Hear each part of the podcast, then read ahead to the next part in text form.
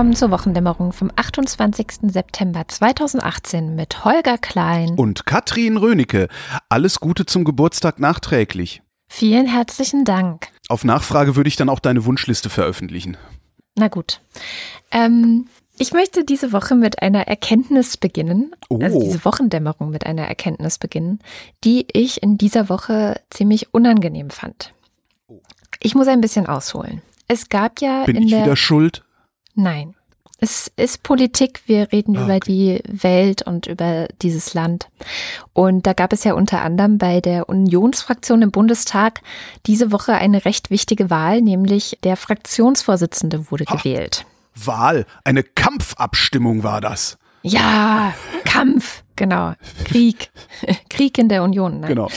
Ähm, und äh, das war ja für alle, die es nicht mitbekommen hatten, war ja bisher Volker Kauder der Fraktionsvorsitzende gewesen. Ist er Ziemlich jetzt erst lange, mal ne? 13 Jahre. Ah. seit Angela Merkel Bundeskanzlerin ist.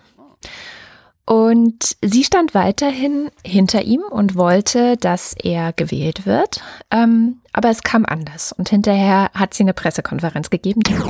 Ja, guten Tag, meine Damen und Herren. Wir hatten ja heute die Wahl zum Fraktionsvorsitzenden. Ich habe mich äh, eingesetzt dafür, dass Volker Kauder weiter Fraktionsvorsitzender der CDU-CSU-Bundestagsfraktion bleiben kann. Und das getan, weil ich sehr, sehr gut mit ihm zusammengearbeitet habe. Und ich möchte ihm auch ganz herzlich danken für 13 Jahre außerordentlicher Zusammenarbeit in dieser Funktion und viele Jahre auch vorher guter Zusammenarbeit. Ralf Brinkhaus hat heute die Mehrheit der Stimmen bekommen und ich habe ihm natürlich gratuliert und auch gute Zusammenarbeit angeboten. Das ist eine Stunde der Demokratie, in der gibt es auch Niederlagen und da gibt es auch nichts zu beschönigen. Aber trotzdem möchte ich, dass die CDU-CSU-Bundestagsfraktion erfolgreich weiterarbeitet und deshalb werde ich Ralf Brinkhaus, wo immer ich das kann, auch unterstützen. Herzlichen Dank. Jo, also gewählt wurde Ralf Brinkhaus. Ich will immer Brinkmann sagen, aber das Sie- wird sich bestimmt mit der Zeit auch irgendwie geben. Die Titanic scheint ihn konsequent Brinkmaus zu nennen.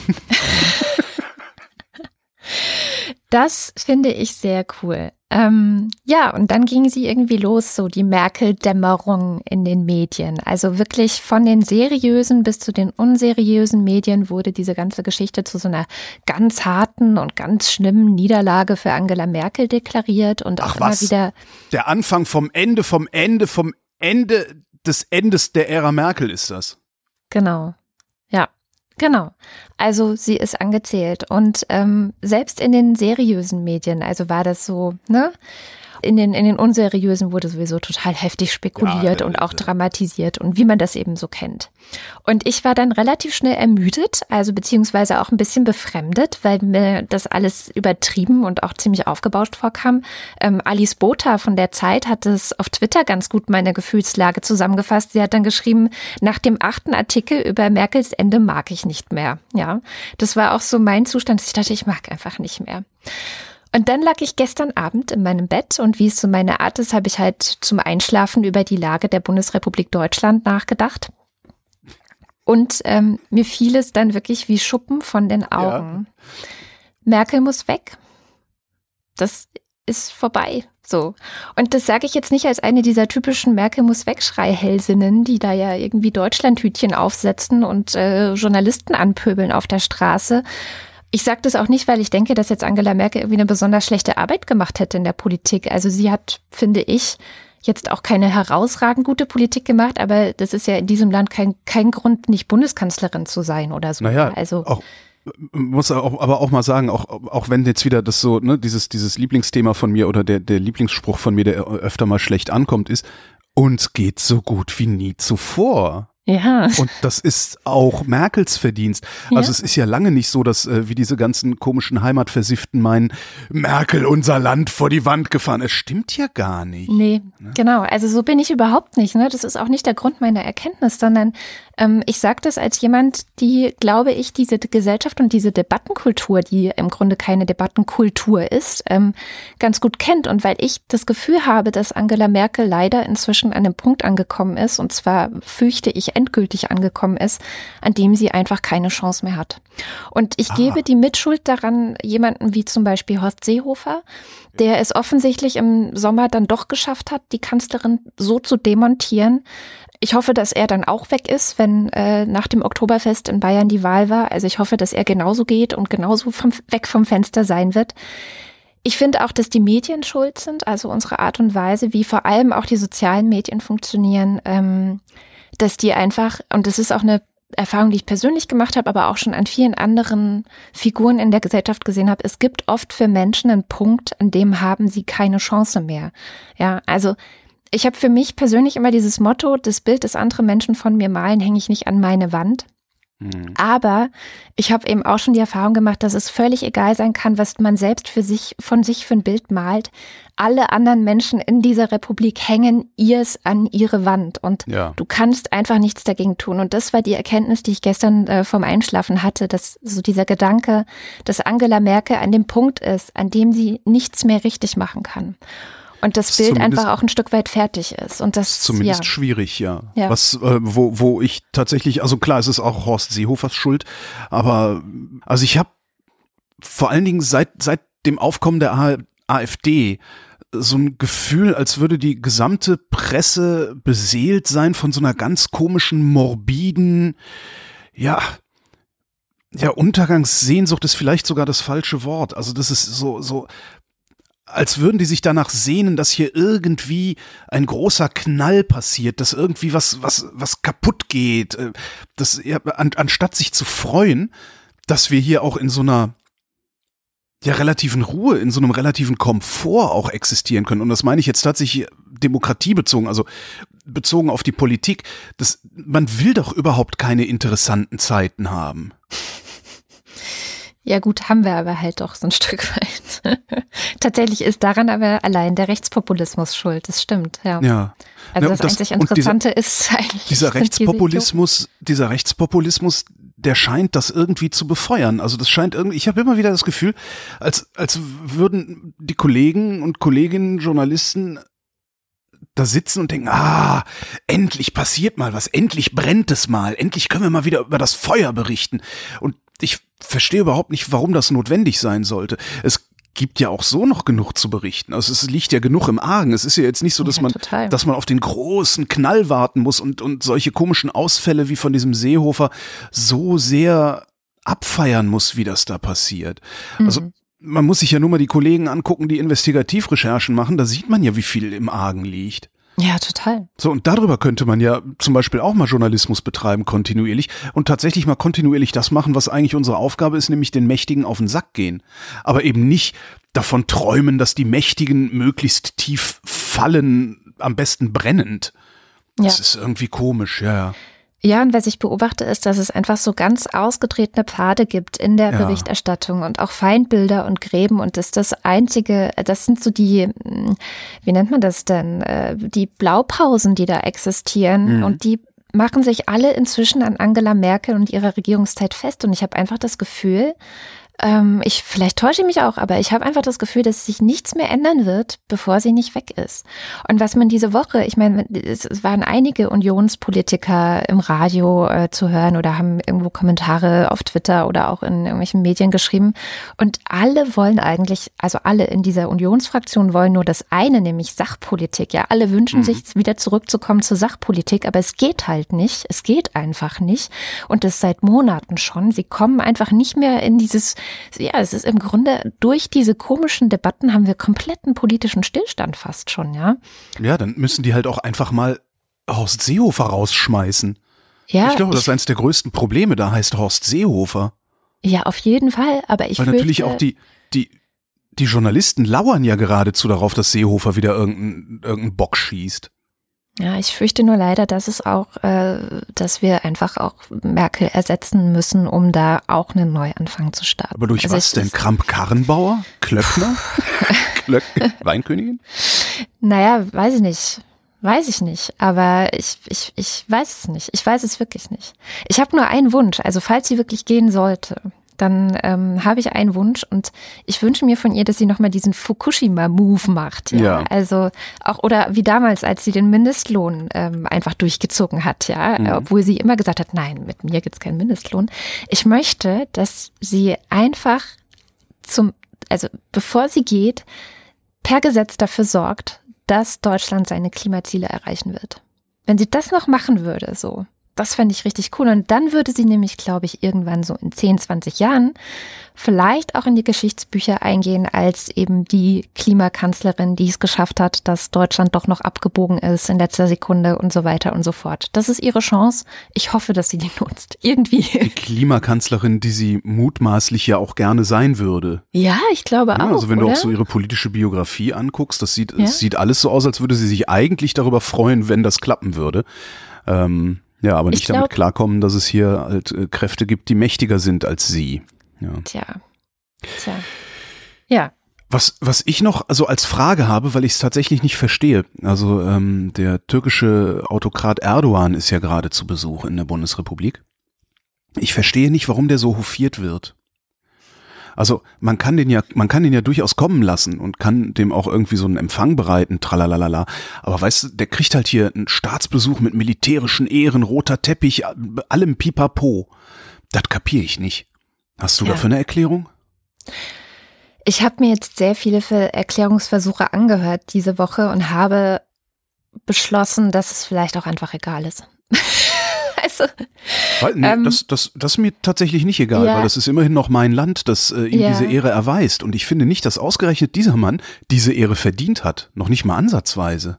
Ja, es ist ganz offensichtlich so, dass wir zu krasse wirtschaftliche Interessen haben. Es ist ganz offensichtlich auch so, dass ähm, wir von der Türkei abhängen, weil sie einerseits äh, na, direkter Nachbar von Syrien sind und sowieso, ne, so das letzte Land vor dem Nahen Osten und so. Und dann andererseits dieses komische Türkei, EU-Türkei-Abkommen, äh, was Flüchtlinge angeht, was zwar meines Wissens immer noch nicht funktioniert, aber egal. Ähm, Erdogan steht ökonomisch das Wasser so bis zum Hals. Weiß. Dem können wir, dem, dem, dem können wir wahrscheinlich alle inhaftierten politischen Häftlinge für ein Euro pro Person freikaufen. So dreckig ja. geht's dem, zumindest in meiner Wahrnehmung. Vielleicht täusche ich mich, vielleicht habe ich irgendwas übersehen. Vielleicht weiß die Hörerschaft irgendwas. Da gibt's ja doch den einen oder anderen drunter. Äh also das eine Argument, was ich noch am nachvollziehbarsten finde, ist, dass wir einfach in Deutschland eine sehr, sehr große türkische Community haben. Und meines Wissens ist diese Community durch Erdogan gespalten.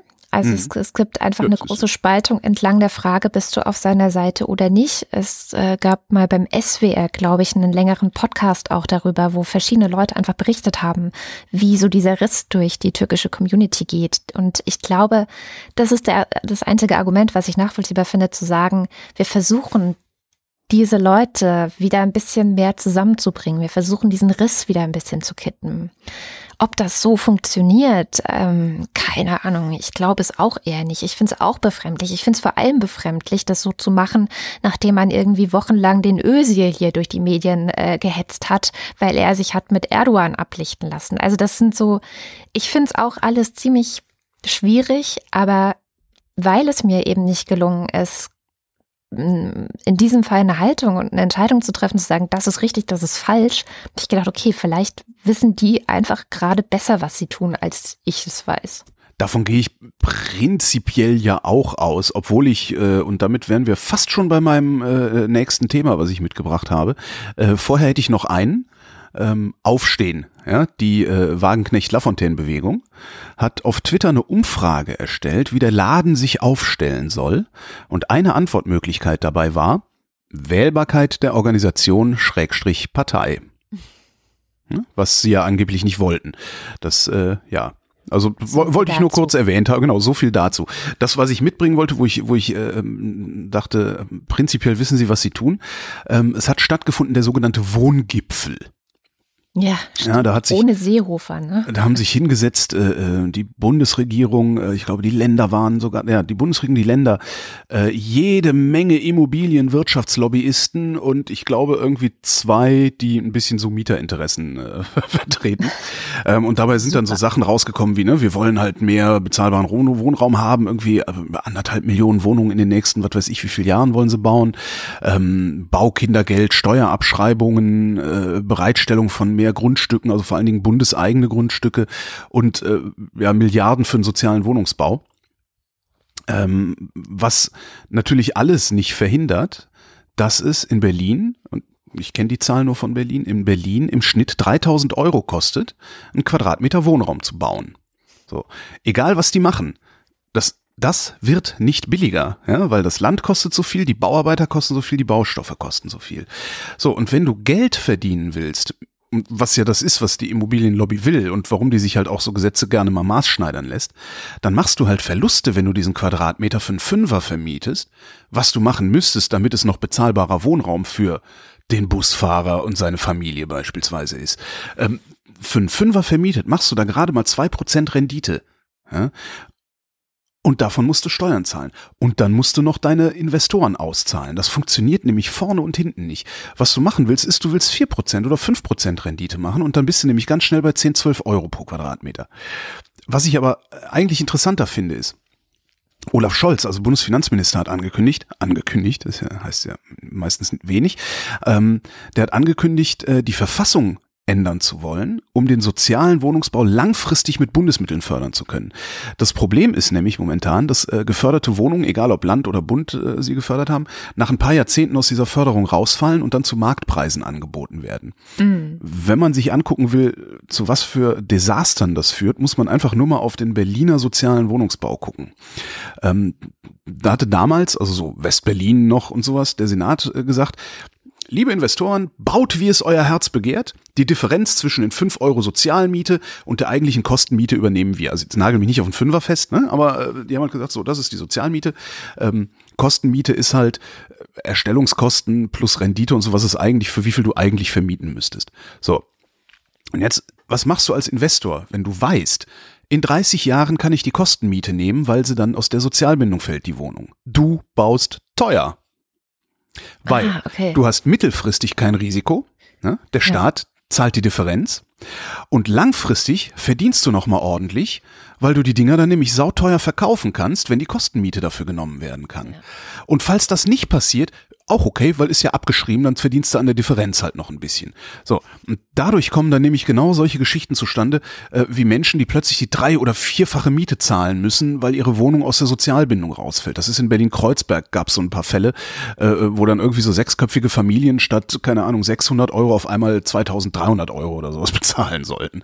Ähm, und wenn der Bundestag so ein Gesetz macht und sich dabei so über den Tisch ziehen lässt, wie es immer aussieht, wenn man sich ansieht, was die Immobilienindustrie da so rein lobbyisiert, mhm. dann legen die heute den Grundstein, um genau diese Kreuzberg-Katastrophe von vor gut zehn Jahren in 20, 30 Jahren wieder zu erzeugen, falls sich dann irgendwie eine Regierung wieder mal überlegt, aus der Förderung auszusteigen, wie damals äh, der interessanterweise SPD-Senat in Berlin. Die waren 2002, 2003 der Meinung, ähm, kann man sich heute gar nicht mehr vorstellen. Also sie waren vor 15 Jahren der Meinung, ähm, dass es in Zukunft keinen Mangel an einfachen Wohnungen in Berlin geben würde und haben sich halt überlegt, was man machen könnte, um äh, dann da irgendwie ein bisschen Geld zu sparen. Äh, angestoßen hatte das damals Peter Strieder, der war Finanzsenator. Das Ganze ist übernommen worden von unserem Freund Thilo Sarrazin, der da federführend dann war für nicht nur die Verkäufe der landeseigenen Wohnungen, der hat ja hier wirklich das Tafelsilber verscheuert an seine Buddies, ähm, sondern eben auch äh, für das Abschaffen dieser Sozialbindung. So. Und wenn du das jetzt mal größer einordnest, jetzt kommt eine Verschwörungstheorie. Die SPD-Bundesregierung, ne, wir reden von Jahrtausendwende, ne? 98 ist Schröder, Schröder Fischer äh, äh, an die Bundesregierung kommt. Die SPD-Bundesregierung macht ohne Not die gesetzliche Rente kaputt. Ne? Ohne Not, weil es Alternativen gegeben hätte. Die hätten vielleicht wehgetan, aber es hätte Alternativen gegeben. Die SPD-Landesregierung sorgt dafür, dass Sozialwohnungen in Eigentumswohnungen umgewandelt werden können, ne? weil die fallen aus der Bindung raus, dann kannst du sie auch verkaufen. So, und jetzt kommt Holgi ja, der keine ordentliche gesetzliche Rente mehr erwarten kann und kauft genau eine solche Eigentumswohnung, ja, die aus der Sozialbindung gefallen ist, auf Kredit, den ich teuer abzahle, in der Hoffnung, damit der Altersarmut durch die kaputte Rente halbwegs entgehen zu können. Und alles, also das ist wirklich das Einzige, was meine Mieterin vor meiner Gier schützt, ist, dass ich unterschrieben habe, dass die bis an ihr Lebensende zu einer definierten Miete darin wohnen darf. Das heißt, ich habe die Wohnung mit einer Mieterin zusammen gekauft und ich kann bis zum St. Nimmerleinstag, egal was hier passiert, ich kann der die Miete nicht erhöhen. Und das ist, hm. ich finde das auch gut so. Ähm, ich war froh, dass das, dass das so ging, weil ne, man ist halt gierig. So. Und das das gilt auch nur für diese Frau, weil sie Erstbezug ist. Ja, das Ding ist irgendwann in den 70ern gebaut worden, Ende der 70er, äh, im ersten Jahrzehnt dieses Jahrtausends umgewandelt worden und sie war da drin. Wäre zwischendurch jemand anderes in diese damals noch bestehende Sozialwohnung eingezogen, könnte ich dem heute locker, was weiß ich, so 10, 12 Euro pro Quadratmeter abknöpfen. Und zwar ohne Rücksicht darauf, ob der Typ das überhaupt bezahlen kann oder nicht. So, und jetzt mag sich jeder selbst eine Verschwörungstheorie daraus basteln. Ich habe eine. Ähm, darin kommt jetzt nicht der eine große Strippenzieher vor, aber äh, jede Menge kleine Opportunisten aus äh, Politik und Wirtschaft, weil da muss man halt nur mal gucken, wer profitiert. Ne? Die Versicherungen profitieren, weil die Rente auf einmal privatisiert wird. Die Banken profitieren, weil auf einmal die Leute Kredite aufnehmen, um ihre Rente zu, äh, aufzubessern. Die Politiker profitieren sowieso, da muss man nur mal gucken, was äh, Walter Riester damals ähm, für sagen. Anschlussjobs jetzt hat. Ne? Genau, die genau. man muss immer gucken, was sie hinterher machen. Genau. Die Immobilienwirtschaft profitiert, weil die nämlich mehr Umsatz machen, weil einfach mehr Wohnungen umgesetzt werden, Besitzer wechseln und der Umsatz steigt, weil die auch teurer werden, die Wohnungen. Ja, und wer profitiert nicht? Die Mieter, aus offensichtlichen Gründen. Und die privaten Vermieter nämlich auch nicht unbedingt, weil wenn du eine Eigentumswohnung hast und die vermietest, bist du nicht reich. Ja? Ähm, das ist jetzt nicht so, dass du, du vermietest so eine Wohnung und brauchst dann nie wieder zu arbeiten oder so, sondern du zahlst Kredite ab. Du musst das Ding regelmäßig sanieren. Da ist ständig irgendwas kaputt. Ähm, letztendlich ist es eine Investition. Ja? Und Investitionen sind immer riskant. Ähm, das macht das Ganze unangenehm, weil eigentlich will man ja seine Ruhe haben. Your Verschwörungstheorie may vary. Wollte yeah. ich nur mal erzählen. Also da sollte man vielleicht mal auch ein bisschen hingucken, was passiert denn da eigentlich bei diesem Wohngipfel, beziehungsweise was passiert mit diesen Gesetzen, die äh, die Bundesregierung da möglicherweise machen will. Also ist ja bisher tatsächlich nur eine Ankündigung. Ja. Ja. Schlechte Nachricht wieder, ne? Ja, ja es, es, hat mich jetzt ein bisschen runtergezogen. Soll ich dich mal, ich habe eine gute noch. Die ist auch aus der Innenpolitik. Ich mache die kurz. Jens Spahn hat nämlich schon wieder ein bisschen was gearbeitet.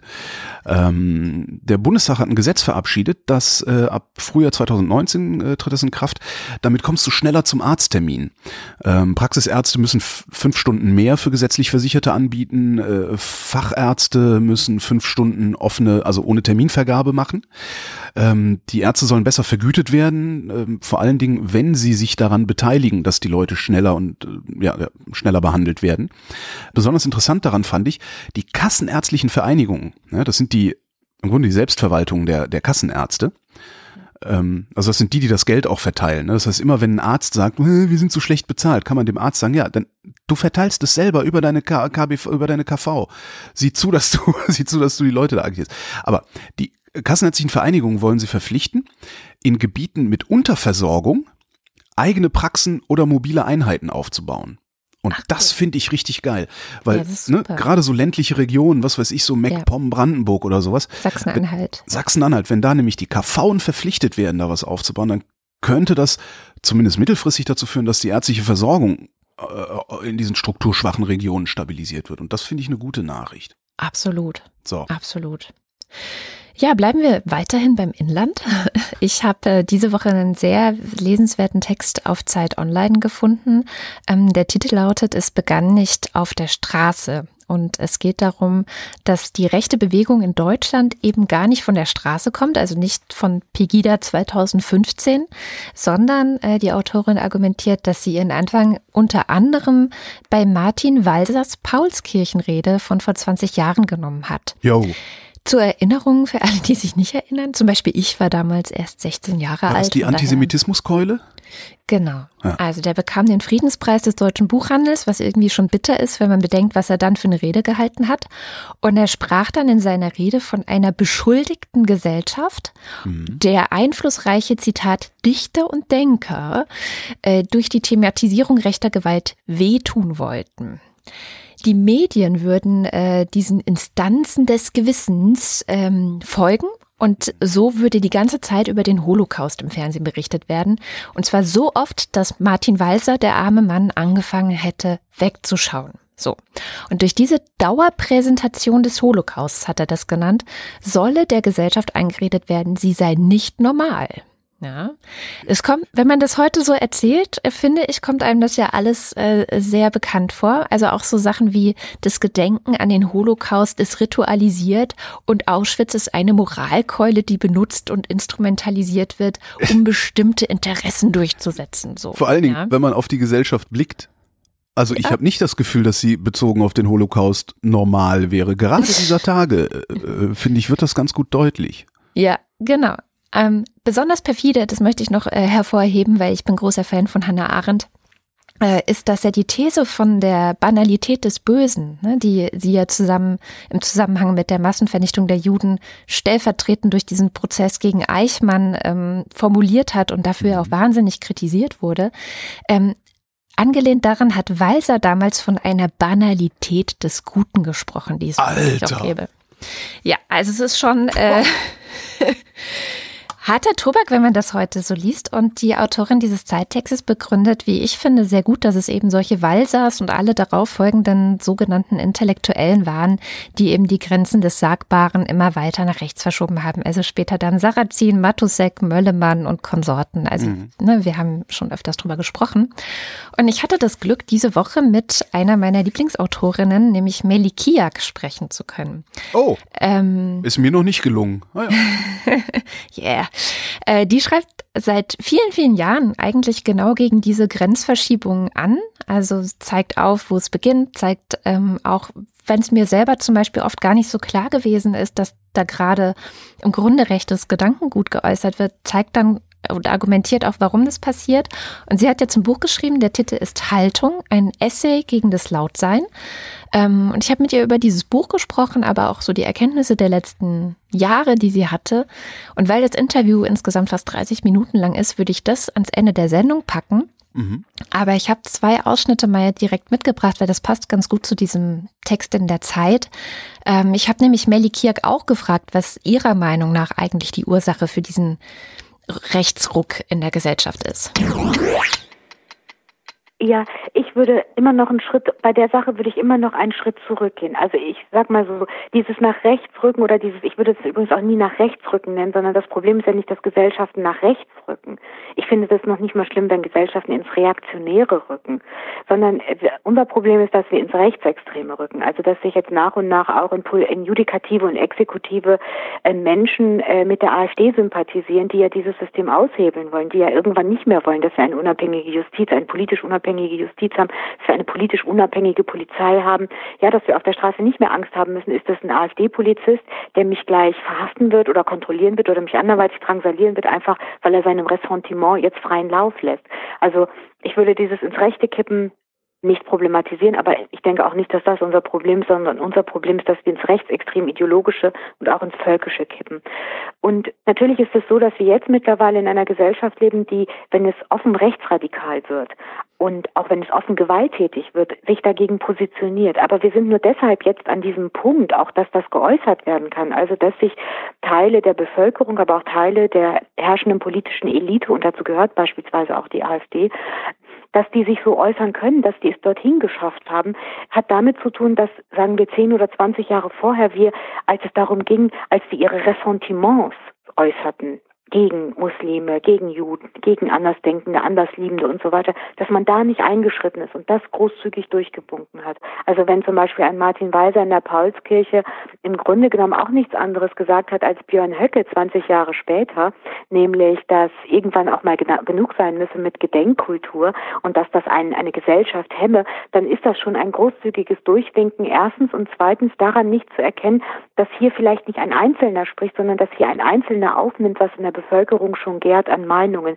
Und so kann man so verschiedene Stationen durchgehen. Günter Grass Gedicht, Anti-Israel-Gedicht war vielleicht so ein Punkt. Oder die NSU-Morde, die, obwohl es sich um Serientaten handelte, interessanterweise als ein Problem von drei Einzeltätern aus Zwickau behandelt wurden.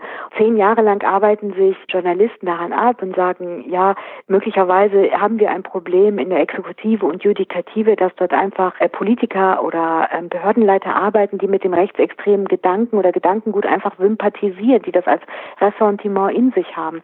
Und das ist alles eine Form, eine Form von großzügigen Durchwinken, dass das kurz auf den Titelblättern ist und dann, und dann wieder verschwindet. Auch Solingen, Mölln, Rostock, Lichtenhagen. Es ist ja schon seltsam, dass eigentlich schon seit fast 30 Jahren in diesem Land Menschen angezündet werden, ihre Häuser angezündet werden, getötet werden und dass das aber nie als Politik, also dass es nie ein politisches Gegenmittel gibt, ein Gesetz, irgendetwas, wo man sagen kann, hier, das hier ist etwas passiert, was eine Gesellschaft fundamental belästigt in ihren Wertvorstellungen. Und hier kann man sehen, dieses und dieses Gesetz wurde gemacht. Umgekehrt kann man einen Haufen Gesetze sehen, die sich ausschließlich gegen Muslime und deren Religionsfreiheit äußern und Debatten, die überhaupt nicht die Mehrheitsbevölkerung betreffen, ange angefangen vom Beschneidungsverbot. Was hat denn die Mehrheit der Bevölkerung mit dem Beschneidungsverbot zu tun oder mit einem Kopftuchverbot oder und so weiter? Aber da kann man sehen, hier passierte etwas, da fühlte sich eine Gesellschaft als Ganzes belästigt von der Anwesenheit, von der sichtbaren Anwesenheit von, sagen wir, Muslimen oder Juden. Und hier sind die Gesetze, hier kann man drauf ticken oder hier kann man sagen, hier sind die Diskussionen, da, da und da. Das meine ich mit großzügigem Durchwinken. Dass jetzt natürlich, wenn die AfD so offen gewalttätig sich äußert und sich auch auf der Straße zusammentut mit Rechtsradikalen, sie war es übrigens von Anfang an, ehrlich gesagt, dass das nicht mehr großzügig durchgewunken wird, aber dass jetzt die Gesellschaft so verblüfft dasteht und nicht mehr weiß, was sie tun will und sich fragt, ja, wo kommt das her? Das, äh, das erscheint mir seltsam, weil da, wo es herkommt, das kann man eigentlich sehr gut beobachten. Denn Ausländerfeindlichkeit hat es immer gegeben. Auch Türken werden ja in dieser Gesellschaft, Deutsch-Türken werden ja nach wie vor als Ausländer betrachtet. Also DDR-Bürger nicht, aber Türken ja, obwohl sie ja nachweislich länger da sind. Das ist schon alles irgendwie, ähm, man kann das an den Debatten sehr gut zurückverfolgen. Es gibt aber meistens irgendwie gar nicht ein Forum darüber zu diskutieren. Also das wird bei Plasberg genauso wenig diskutiert wie auf dem Sterntitelbild oder sonst wo. Er heißt natürlich Bernd Höcke. Ähm, natürlich. Aber hier hat ja Melly Kier gerade einen Punkt angesprochen, der ja auch immer wieder bei uns vorkommt oder den wir immer wieder besprechen, die Rolle des öffentlich-rechtlichen Fernsehens ähm, beim Befördern eben auch solcher rechtsextremer Stimmen. Und gerade diese Woche, da passte das nämlich dann ganz gut, äh, war der AfD-Politiker Meuthen mal wieder bei Frank Plasberg in Hart aber fair. Ja. Unglaublich ist, also dass ich, ja. Ja. Ähm, ich kann mich des Eindrucks nicht erwehren, dass der Plasberg ein AfD-Mann ist. Ich weiß nicht, das ist Verschwörungstheorie Nummer zwei in dieser Sendung. ja.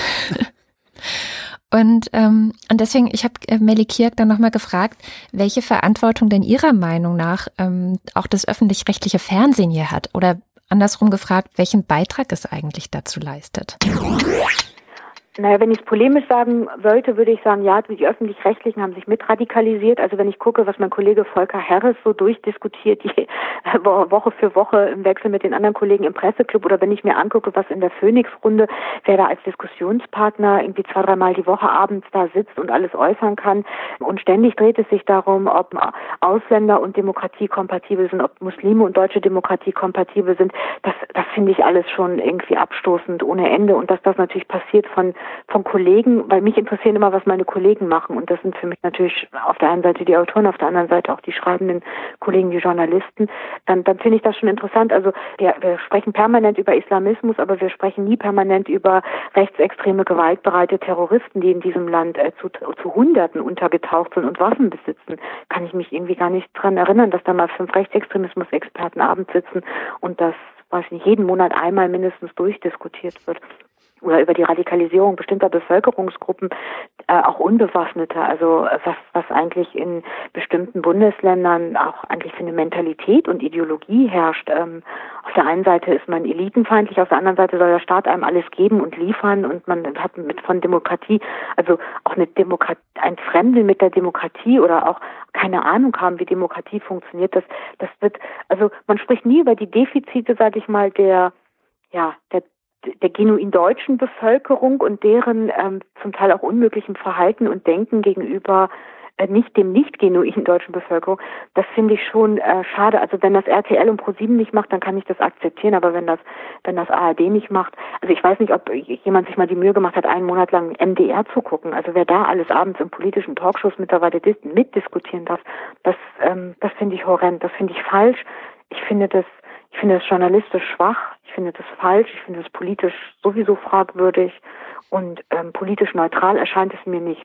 Aber nicht im Sinne der reaktionären rechtsextremen Kräfte, die immer finden, dass alles linksgrün versifft ist. Ich finde es eigentlich genau umgekehrt. Also wenn ich auch sehe, wie so weiß ich nicht, bestimmte Leute hochgespült wurden im öffentlich-rechtlichen Fernsehen wie Roger Köppel, wie Rainer Wendt oder also so, das sind Produkte des öffentlich-rechtlichen deutschen Fernsehens eigentlich, würde ich sagen. Jetzt ist es natürlich super leicht zu sagen, ich finde das alles falsch und es gefällt mir nicht. Ähm, aber da stellt sich natürlich sofort die Frage, was kann denn das öffentlich-rechtliche Fernsehen besser machen? Und die Frage habe ich ja auch gestellt und dann darfst du deinen Einwand gerne sagen. Mhm. Ich kenne eigentlich kein anderes Mittel außer einem konsequenten Sprechverbot für alles, was rechtsextremes oder rechtsextreme Meinung hat. Und dazu gehört nicht nur die AfD, aber die auf jeden Fall. Also ein konsequentes Sprechverbot, ein konsequentes Interviewverbot. Die sollen sich ihre Plattform selber organisieren müssen.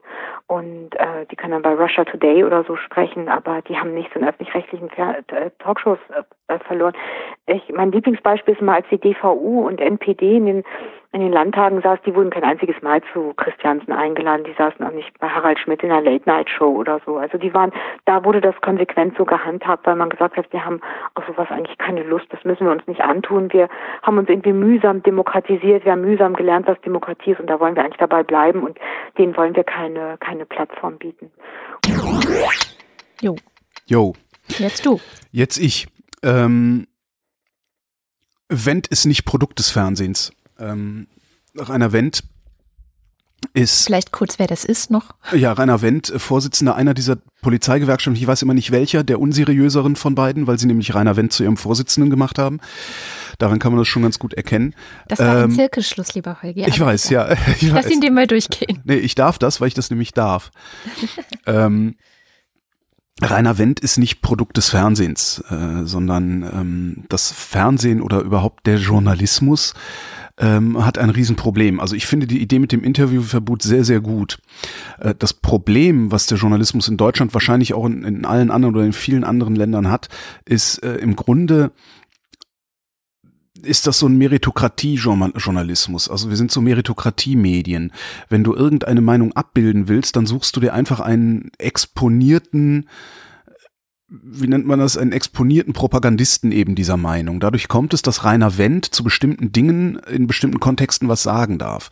Ich erlebe das ja in meinem Redaktionsalltag äh, immer und immer wieder. Wir haben, wir machen eine aktuelle Hörfunksendung. Um 13 Uhr wissen wir noch gar nicht, was bei uns in der Sendung passiert. Das stellen wir halt kurzfristig zusammen.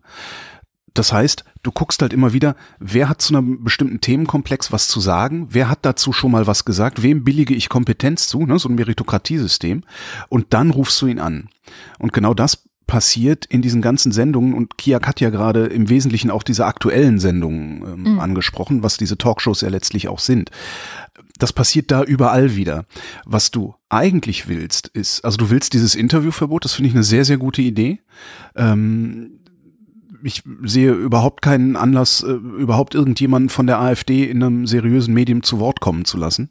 Was du aber zu Wort kommen lassen willst, ist möglicherweise die Meinung, die ja irgendwo brodelt, die, irgend, die es irgendwo gibt und die der sich propagandistisch zu eigen machen will, in, während du ihn zu Wort kommen lässt. Das heißt, du müsstest eine neue Form finden, eine, eine neue Berichtsform, eine neue Sendungsform, ähm, in der diese Meinung abgebildet wird und zwar kritisch abgebildet wird, denn sie will die bestehende Ordnung angreifen. Das muss man hinterfragen. Man muss allerdings auch die bestehende Ordnung hinterfragen, jederzeit. Äh, also du musst diese Meinung abbilden. Das heißt, du musst mit Lieschen Müller irgendwie in Kontakt treten. Das heißt nicht, dass du Lieschen Müller zu Wort kommen lassen sollst, sondern du musst mit ihr in Kontakt treten. Du musst irgendetwas machen, das den Menschen, die dieser Meinung sind oder sein könnten, sagt, so diese Meinung gibt es, die ist aus diesen und diesen Gründen richtig oder sie ist aus diesen und diesen Gründen falsch und das und das sind die Konsequenzen, wenn man diese Meinung verfolgt oder irgendwie sowas. Und ich glaube, diese Formen haben wir noch nicht entwickelt. Und ich glaube auch, dass den wenigsten von uns wirklich klar ist, dass wir diese Formen entwickeln müssen. Ich glaube, der Journalismus ist noch lange nicht in der Moderne angekommen, sondern der verharrt noch irgendwo in den 60er, 70er, 80er Jahren, wo du wirklich dieses Gatekeeper-Ding hattest und so, wo du auch keine Angst vor sozialen Medien haben musstest, weil ne, das ist ja, ja, wenn wir den Meuten nicht einladen, dann verbreiten die sich ja auf Facebook und dann können wir ihn überhaupt nicht entzaubern. Dabei lassen diese Leute sich nicht entzaubern. Weil ja, diejenigen, Irrglaube, genau, diejenigen, die denen hinterherrennen, rennen ihnen genau deswegen hinterher, weil sie sind, wie sie sind. Die Orientierungslosen, ne, die Unsicheren, die sagen, ja, vielleicht ist das ja doch eine gute Idee, der AfD hinterher zu rennen. Die kriegst du nicht, indem du Meuten entzauberst, sondern die kriegst du, indem du sagst, so, die AfD möchte das und das und das gerne haben. Das hat für dich folgende Konsequenzen. Jetzt überleg dir, ob du da hinterherläufst oder nicht. Und das kann man im Übrigen auch mit allen anderen Parteien mit allen anderen Meinungen, mit allen anderen Strömungen machen. Das ist so ein bisschen das Problem. Und äh, ich glaube im Übrigen, das ist jetzt noch eine kleine Verschwörungstheorie von mir, ich glaube im Übrigen, dass dieses Thema, was Kiak auch gesagt hat, dass immer nur über Ausländer diskutiert wird, mhm. ähm, das machen wir so gerne oder die so gerne, weil es kein Geld kostet, die Ausländer zu drangsalieren und es auch am prinzipiellen Zusammenleben von uns Allmanns überhaupt nichts ändert. Das ist für uns nicht unbequem. Ne? Weder finanziell noch irgendwie anders. Die Ausländer zu drangsalieren, das haben wir über Jahrzehnte gelernt, auf die eine oder andere Weise. In den 60ern haben wir sie am Stadtrand in Ghettos gepackt und da durfte der Ali dann Schraube Schraub machen am Fließband äh, und musste dann schnell wieder nach Hause. Das, und das können wir heute genauso gut machen. Das ist kein Aufwand. Ja. Darum machen wir das. Alles andere zu diskutieren, alle Probleme, die wir haben, alle Probleme, die gelöst werden müssen, bedeuten Aufwand. Die Ärzte sollen fünf Stunden mehr arbeiten, Aufwand für die Ärzte. Ja? Für irgendjemanden ist es immer Aufwand. Für die Ausländer äh, ist, die sind es gewohnt, was ja auch noch das, das, das Zynische an dieser ganzen Sache ist. Ja. Ähm, so jemand wie Melikiak, die kennt das ja gar nicht anders. Ja, ja, also kann man da super noch ein bisschen noch ein Schippchen drauflegen. Zum Kotzen ist das. Ja. Ja, ja, ja, ja. Und so, äh, um da noch anzudocken, also dieses Meritokratie-Medien-Dings, was wir da haben, das ist dann tatsächlich, äh, da finde ich, greift Ihr Vorwurf auch, das ist journalistisch schwach, weil der Journalismus sich nicht weiterentwickelt. Sondern er glaubt, er könne so weitermachen wie bisher und das kann er nicht. Sonst hätten wir jetzt nicht die, die, die, die Faschos in den Parlamenten sitzen. Ja, das glaube ich allerdings auch. Ja. Eigentlich hatte ich gedacht oder gehofft, ich hätte viel mehr Widerworte zu geben. Äh, hier kurz noch ein, äh, Sachsen, äh, der sächsische CDU-Fraktionschef Hartmann ähm, ist vom Mitteldeutschen Rundfunk, den hatte Kiak ja auch erwähnt, der ja auch so ein Problemsender ist, äh, gefragt worden, äh, ob er eine Koalition mit der AfD nach der Landtagswahl ausschließen kann. Und er sagte, das werden Sie von mir jetzt in der Form auch nicht hören. Das gebietet schon der Respekt vor den Wählerinnen und Wählern, die in diesem Land am 1. September 2019 entscheiden. Ja, er hat es nicht ausgeschlossen, haben die, die Medien sofort draus gemacht und das stimmt ja naja, auch die AfD ist der politische Hauptgegner, hat er gesagt, und äh, nach der Wahl gilt es, vernünftige Entsch Entscheidungen zu treffen. Zitat, insoweit sei es Kaffeesatzleserei, so eine Koalition auszuschließen. Mit anderen Worten, wenn es für eine Mehrheit reicht, machen wir das. Ja, genau. So. Bin mal gespannt, ob die, ob Sachsen das erste Land ist, äh, in dem die CDU mit der AfD zusammengeht oder ob das noch irgendwo anders dann vorher passiert. Angela Merkel hat dann sofort ähm, gesagt, dass es für sie ausgeschlossen ist übrigens. Ja. Also das finde ich auch gut und ich finde es auch ähm, sehr beunruhigend, das so mitzubekommen, was in Sachsen passiert. Mhm. Aber es ist, ja, es ist leider, wie es ist. Ich habe noch einen Punkt, also ein längerer Punkt. Ähm, diese Woche wurde in so ziemlich allen Medien irgendwie gefeiert, dass die EU, Zitat, den Aufstand gegen Trump wagen würde. Ach. Worum es ging? Ähm, wir erinnern uns, die, die USA haben ja das Atomabkommen mit dem Iran einseitig gekündigt, Aha. obwohl der Iran nach allem, was wir zumindest von der IAEA, e also der Internationalen Atomaufsichtsbehörde, wissen, seine Versprechen in Bezug auf Atomprogramm und so weiter eigentlich eingehalten hat. Mhm. So. Äh, jetzt ist die EU-Außenbeauftragte Federica Mogherini hergegangen und hat gesagt, die EU macht weiter. Die EU wird jetzt eine sogenannte Zweckgesellschaft gründen, die soll das Ziel haben, dass der Zahlungsverkehr im Iran ah, aufrecht ja, ja, ja. erhalten werden kann. Also sozusagen, ähm, wenn man es mal ein bisschen eindampft, die EU will für den Iran Wege schaffen, die Sanktionen, die die USA gegen den Iran ähm, erlassen haben, irgendwie zu umgehen, zumindest mit den anderen Handelspartnern außer den USA. So. Ja, also die, die, zumindest die für, für dann deutsche Firmen beispielsweise, die mit dem Iran Handel treiben und äh, mittelbar von den US-Sanktionen betroffen wären, irgendwie einen Ausgleich zu schaffen oder sowas, ne? Ja, auch das soll es eventuell geben. Sie werden es nicht komplett auffangen können, also das ähm, ist wahrscheinlich ziemlich ausgeschlossen, weil es einfach zu teuer würde. Mhm. Aber sie versuchen es eben so gut es geht. Und daran beteiligt sind unter anderem auch Russland und China. Und die drei Verbündeten, nenne ich sie jetzt mal, also die EU, Russland und China, hoffen natürlich, dass der Iran sich auf diese Art und Weise dann vielleicht doch weiterhin an das Abkommen halten könnte. Ähm, ob das reicht, weiß wohl keiner so genau, was ich so ein bisschen befremdlich finde, weil ich ehrlich gesagt mit dem Iran, also ich jetzt als Kader nur kooperieren würde, wenn, wenn ich sicher sein kann, dass es dann auch klappt, ja. Mhm. Weil ich glaube nämlich, dass der Iran ist jetzt ja kein harmloses Lämmchen. Ganz ehrlich, also auch Nein, wenn. Ganz im Gegenteil. ja. Ja, also auch wenn die, der Umgang der USA mit diesem ganzen Thema, ähm, ist halt typisch Trump, ja, aber auch wenn es total äh, daneben und falsch ist. Übrigens sehr schön, Donald Trump wurde diese Woche ja auch ausgelacht. Von der Welt. ja. das habe ich auch gedacht, so wow, das muss dem sowas von zugesetzt haben. Das muss man erstmal schaffen auch, ne? Weil ich meine, das sind Diplomaten oder das sind Menschen, die eigentlich ähm, diplomatisch geübt sind. Äh, die bewahren eine, ein Pokerface noch mhm. bei jedem sonst so absurden Thema. Aber ja, ähm, das nur als kleine Randnotiz. Video Und, gibt's in den Show Notes. genau. Aber zurück zum Iran. Ich finde, man kann zum Beispiel an dem ganzen Syrien-Konflikt ganz gut sehen, was es bedeutet, ähm, äh, gerade auch so dieses Bündnis, was, was Russland dort mit dem Iran hat und sich ja direkt gegen USA und Israel stellt. Also es gibt einfach einen großen Interessenskonflikt im Nahen Osten, derzeit besonders schlimm in Syrien zwischen, ja, so Weltpolen, wenn man es so nennen will. Und ich finde es ein bisschen beunruhigend, dass wir als EU jetzt sagen, okay, wir unterstützen den Iran zusammen mit Russland in so einer Lage, die, ja, Mm, ich insgesamt schwierig finde, was den Nahen Osten angeht. Also ich finde es gut, dass wir ein Zeichen setzen gegen Trump, äh, klar, aber ich frage mich, ob es nicht, es sind jetzt vielleicht nur noch zwei Jahre, die wir den haben. Also ich hoffe, dass es nur noch zwei Jahre ja. sind, die mhm. wir den haben. Ähm, ich, ich, ich weiß nicht, ich bin auch keine Expertin in Sachen Nahostkonflikt, aber ich frage mich, ob es wirklich so gut ist, wenn die EU sich so verhält, ähm, sozusagen so eine Brücke zu bauen zum Iran mit, mit Russland, ähm, als, ja, als Protest gegen die USA, weil ich möchte ehrlich gesagt in diesem Pulverfass Nahe Osten nicht in die Situation geraten, dass ich am Ende eine Unterstützerin als EU dieser Iran-Russland-Allianz ende. Weißt du, wie ich meine? Du möchtest Weil, aber wahrscheinlich auch erst recht nicht in die Situation geraten, dafür verantwortlich zu sein, dass der Iran sich eine Atombombe baut. Ja. Ja, ich weiß. Ja, das ist, äh, das ist das Dilemma. Aber wie gesagt, ähm, das ist das Problem nicht zu wissen, ob jetzt diese Zugeständnisse, die wir gerade machen, diese handels- und wirtschaftlichen Zugeständnisse, ob die, das ist das Problem, ob das überhaupt reicht, dass der Iran sagt, ja, dann, dann halten wir uns weiter an das Abkommen. Weil das hat er nämlich nicht gesagt. Also das hat dieser Außenminister, es gab ein schönes ähm, äh, Pressegespräch dann mit der Federini und dem Außenminister des Iran.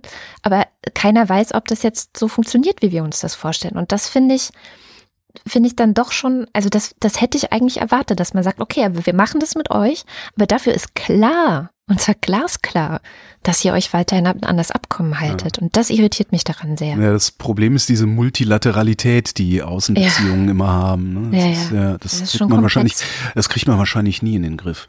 Aber auch, auch da wieder so, ne, schönen Dank Donald Trump. Die ja. gesamte Lage ist so beschissen und Boah. du hast es nicht besser gemacht, ernsthaft. Noch zwei Sachen aus dem Ausland hätte ich. Die eine ist eine gute Nachricht, die andere eine schlechte. Äh, welche willst du? Hm. Erst die schlechte, dann enden wir mit der guten. Okay, erst die schlechte. Äh, die österreichische Fascho-Regierung hat versucht, gegen die Pressefreiheit vorzugehen.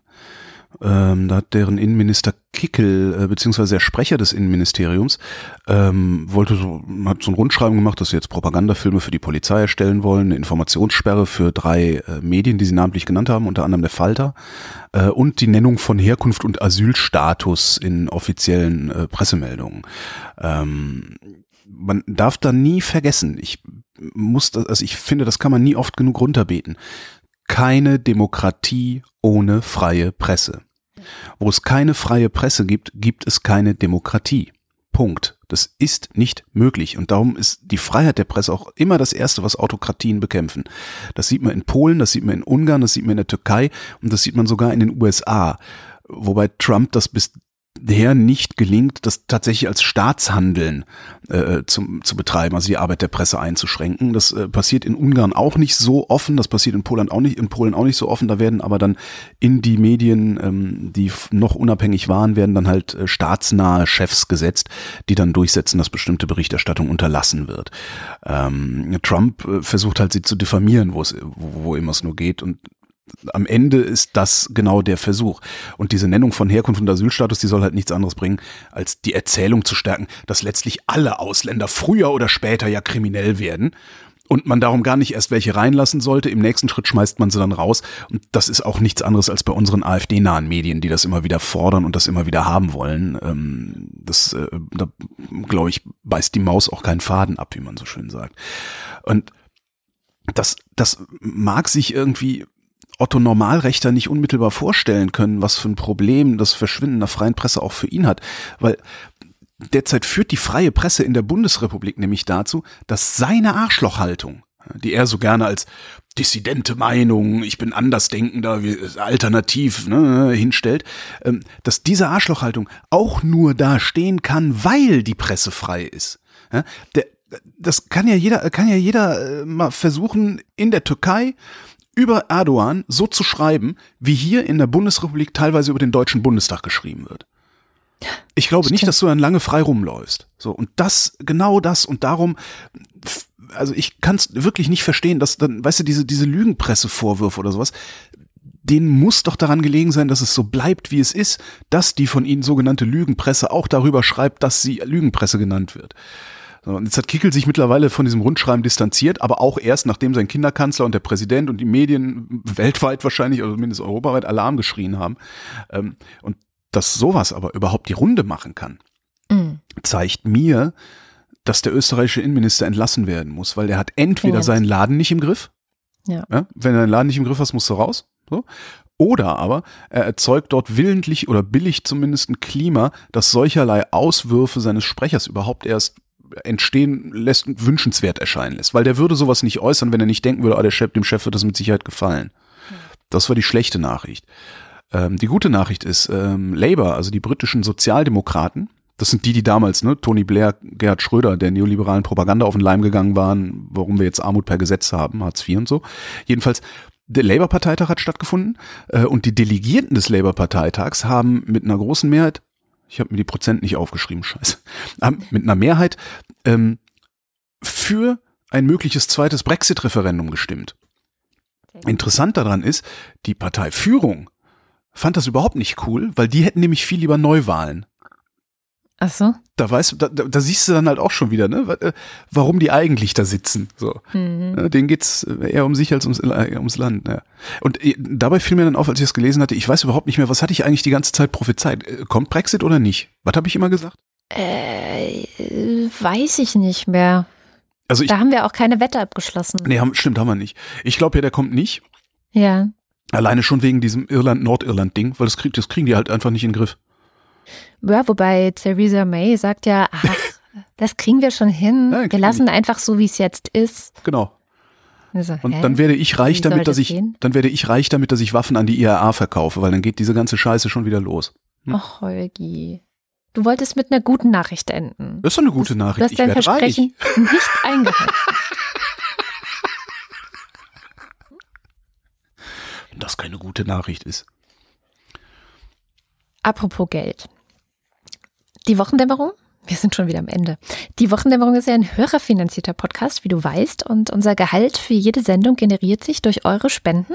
Also Nein, das, das stimmt überhaupt nicht. Das generiert sich, indem ich dir eine Rechnung schreibe. ja, das stimmt. Das ist wie mit dem die- Strom. Der kommt Das, der kommt aus der Steckdose, genau. ähm, der Strom kommt aber in die Steckdose durch eure Spenden. Und wie ihr uns spenden könnt, das erfahrt ihr auf wochendämmerung.de slash spenden.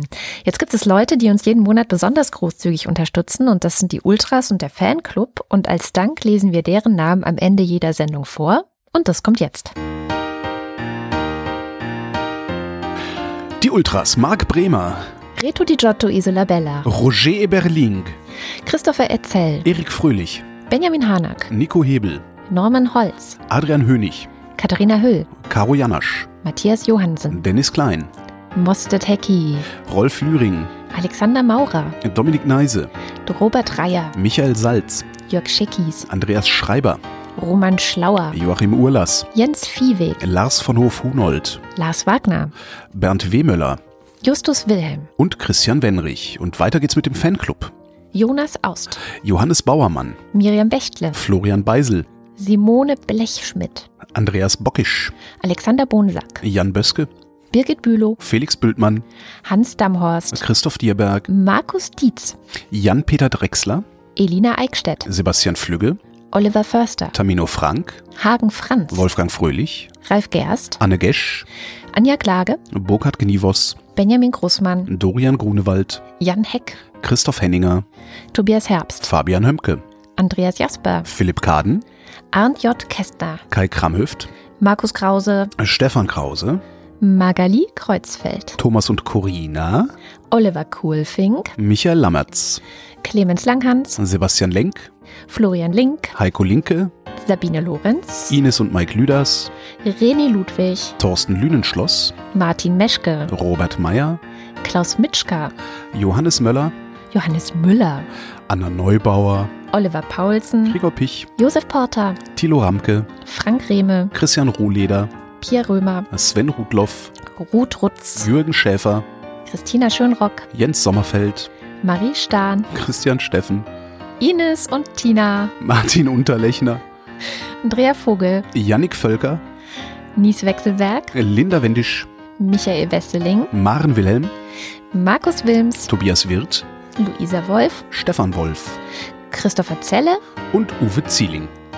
Vielen herzlichen Dank, ihr Lieben. Ja, vielen Dank für all den Strom.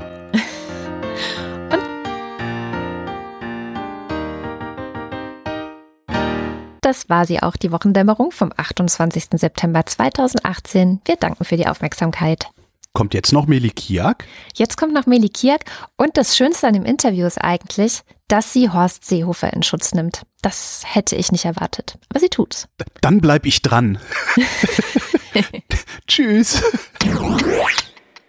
Frau Kiak, wann haben Sie denn zum letzten Mal gegen irgendetwas protestiert? Ich glaube, ich habe das letzte Mal protestiert, also bewusst protestiert, muss man dazu sagen, weil ich wohne nämlich in Berlin-Kreuzberg und da laufen oft an meiner Tür unten Demonstrationen lang und dann gucke ich auf die Schilder und wenn mir, wenn mir das äh, sinnvoll erscheint, stelle ich mich kurz dazu und laufe zwei Ecken mit. Aber das letzte Mal bewusst mitgelaufen bin ich, als Flüchtlinge gegen die Residenzpflicht aus Süddeutschland nach Berlin liefen. Und da erwarteten wir die geflohene Kundgebung und gingen mit denen, glaube ich, bis zur Polizeistelle und demonstrierten gegen die Wohnsitzauflage. Mit denen, da bin ich äh, bewusst mitgelaufen. Es war auch eine Kundgebung, die auch von einem großen Medienaufgebot begleitet war und, glaube ich, sogar auch ein paar Ausschreitungen dann hatte. Das waren die, als die Geflohenen in Berlin auf dem Oranienplatz äh, übernachteten. Da kann ich mich also ganz genau dran erinnern, dass ich mich dort bewusst eingereiht habe. Ansonsten bin ich auf jeder 1. Mai-Demo. Und also wenn ich jetzt überlege, fallen mir sicher noch ein paar Kundgebungen ein. Hm. Aber das, das war eine, wie ich mitgelaufen bin. Das weiß ich auch deshalb so genau, weil ich die mitgelaufen bin und weil ich auch über das Anliegen der Geflohenen berichtete. Ich habe auch zum NSU bin ich ein paar Kundgebungen mitgelaufen. Ich mache häufig eher künstlerische Interventionen. Also eine davon war zum Beispiel, dass wir, als in Dresden Pegida-Demonstrationen waren und es auch Gegenkundgebungen lief, habe ich mich mit meinen Künstlerfreunden, Autorenfreunden zusammengetan und wir haben als eine Gegenkundgebung, zum Beispiel eine Hate Poetry in Dresden gespielt. Also meine Interventionen sind eher so. Und dann kommt noch hinzu, dass ich für das Gorki-Theater als Hauskolumnistin angestellt bin und das sowieso ein sehr politisches Theater ist und ich eigentlich fast wöchentlich in irgendwelche politischen Veranstaltungen oder so eingebunden bin. Ansonsten wissen eigentlich sehr viele Kollegen, dass ich prinzipiell nicht bei Unterschriftenaktionen mitmache, zum Beispiel. Ich unterschreibe nie auch bei Petitionen oder dergleichen. Das einzige Mal, dass ich mein Gelübde brach, war, als Denis Yücel inhaftiert war und wir eine Unterschriftenaktion machten, dieses große Plakat, wo europäische und deutsche Journalisten und Autoren seine Freilassung forderten. Ja. Ich trenne das nämlich oft sehr strikt. Also die, die, das, die, das politische, persönliche politische Engagement und die politische Arbeit. Und als Regel habe ich, wenn ich über etwas schreibe, demonstriere ich nicht dafür oder dagegen. Jetzt haben Sie, um nochmal zu Ihrem Essay zurückgekommen, der heißt Haltung und er endet mit den Worten, ich wünsche Mut zum Leise sein. Jetzt drängte sich mir die Frage auf, ist das leise sein nicht doch irgendwie gefährlich in einer Situation wie der, die derzeit in Deutschland herrscht? Also es geht ja auch immer wieder der Vorwurf an die schweigende Mehrheit, mit ihrem Schweigen zur Diskursverschiebung indirekt zumindest auch beizutragen. Also ganz harsch gefragt, ist leise sein nicht auch irgendwie feige? Ich glaube, nein, weil ich glaube, dass in Ihrer Frage ein Missverständnis sozusagen liegt. Ich spreche nicht vom Schweigen oder Verstummen, sondern ich spreche von einer Lautstärke. Also ich fordere zu einer ganz bestimmten Lautstärke auf, nämlich zum leise sein und nicht zum laut poltern. Ich glaube, dass die Art des Protestes oder die Form eines Protestes oder einer Intervention auf sehr viele verschiedene Arten geschehen kann. Also Lautstärke ist eins, das ästhetische Mittel ist ein anderes. Also schreie ich, gehe ich auf eine Demonstration, setze ich mich damit künstlerisch auseinander, setze ich mich damit ähm, in Texten auseinander und so weiter. Und der dritte Punkt ist, der mir ganz wichtig ist. Ich glaube, dass ganz viele Menschen heute eine Intervention verwechseln mit dem Auftreten bei Facebook und Twitter. Ich gehöre zu den wenigen Autoren, die dort nicht vertreten sind. Ich habe mich bewusst entschieden, nicht dort vertreten zu sein, also nicht laut und sichtbar überall zu sein, sondern leise zu sein, also dort nicht ähm, anwesend zu sein, weil ich auch nichts von dieser Form des Protestes oder der Intervention oder des ich nenne das in meinem Essay auch Mitsabbelns, äh, weil ich davon eigentlich gar nicht so halte. Ich gehöre eher zu denen, die auch mal eine Runde nachdenken müssen, bevor sie, bevor sie etwas zu einer politischen Stimmung oder politischen Lage sagen können. Ich glaube, dass im Moment auch so ein Kampfgebiet, nenne ich das mal, herrscht, auf dem ich nicht teilhaben möchte und dieses Kampfgebiet auch missbraucht wird von äh, reaktionären, rechtsextremen Kräften, die einen geradezu provozieren wollen. Äh, laut ähm, in einer auch, äh, finde ich, ästhetisch oft abstoßende Weise sich zu äußern. Also dieses Ping-Pong an Beleidigungen hin und her. Und ich glaube, dass man irgendwann auch sich dafür entscheiden kann, von diesem Rollenspiel, von so einfach, das ist ja wie ein Rollenspiel, was wir eingeübt haben. Die sagen das und wir reagieren so, weil wir das so nicht stehen lassen können. Und ich glaube an diese Form der Intervention einfach nicht mehr. Also mir gelang es nur über das Leise sein und nicht das Zurücknehmen, wieder herauszufinden, was, wovon ich meine, dass es die Lösung ist. Und zivilgesellschaftlicher Protest ist wichtig, aber es ist auch wichtig, dass eine Zivilgesellschaft politische Anliegen auch dorthin delegiert, wohin sie gehören, nämlich in die Politik und dort sozusagen die Politiker oder die Mandatsträger in die Mangel zu nehmen und ihnen die Verantwortung wieder zurückzuschieben. Mir ist aufgefallen, dass zum Beispiel also ich bin zwar nicht bei Twitter und so weiter, aber ich lasse mir das immer erzählen von, von meinen Zeitkolumnen oder so, dann sagen mir dann Redakteure, ja, der und der Politiker hat, also die, die Zeit, die setzt ja meine Artikel, kommuniziert die auch in den sozialen Netzwerken und kann dann sehen, welcher Politiker oder welche prominente Person, die im politischen Geschäft tätig ist, diesen Artikel, ich weiß gar nicht, wie man es nennt, retweetet oder bei Facebook teilt oder so. Und das, das fand ich, das finde ich zum Beispiel immer merkwürdig, dass ein Politiker sich auf dem, auf den Texten einer Autorin ausruht und das quasi als Meinung äh, multipliziert.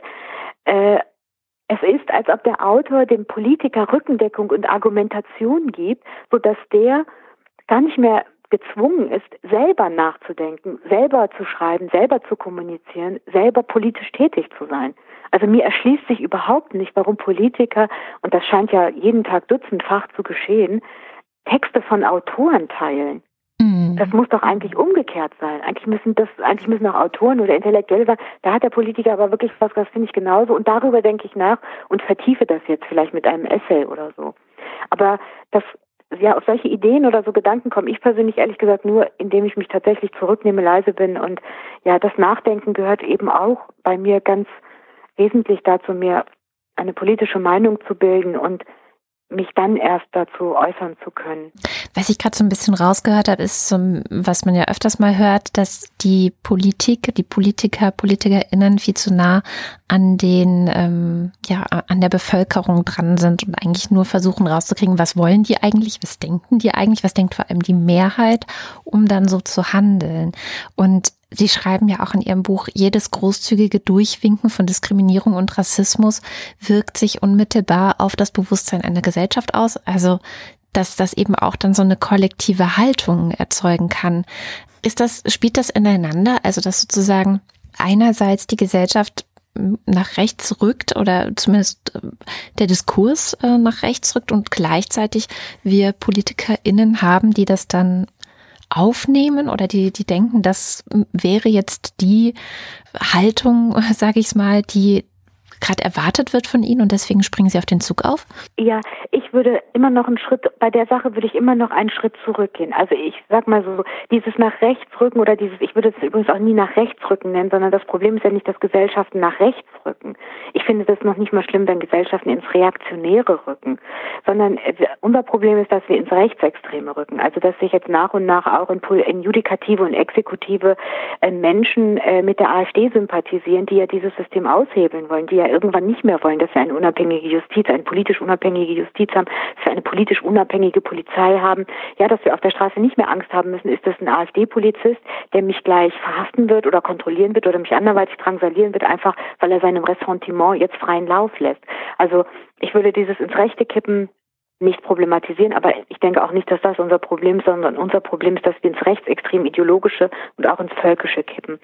Und natürlich ist es so, dass wir jetzt mittlerweile in einer Gesellschaft leben, die, wenn es offen rechtsradikal wird und auch wenn es offen gewalttätig wird, sich dagegen positioniert. Aber wir sind nur deshalb jetzt an diesem Punkt, auch dass das geäußert werden kann. Also dass sich Teile der Bevölkerung, aber auch Teile der herrschenden politischen Elite, und dazu gehört beispielsweise auch die AfD, dass die sich so äußern können, dass die es dorthin geschafft haben, hat damit zu tun, dass, sagen wir, zehn oder zwanzig Jahre vorher wir, als es darum ging, als sie ihre Ressentiments äußerten, gegen Muslime, gegen Juden, gegen Andersdenkende, Andersliebende und so weiter, dass man da nicht eingeschritten ist und das großzügig durchgebunken hat. Also wenn zum Beispiel ein Martin Weiser in der Paulskirche im Grunde genommen auch nichts anderes gesagt hat als Björn Höcke 20 Jahre später, nämlich, dass irgendwann auch mal genug sein müsse mit Gedenkkultur und dass das ein, eine Gesellschaft hemme, dann ist das schon ein großzügiges Durchwinken erstens und zweitens daran nicht zu erkennen, dass hier vielleicht nicht ein Einzelner spricht, sondern dass hier ein Einzelner aufnimmt, was in der Bevölkerung schon gärt an Meinungen.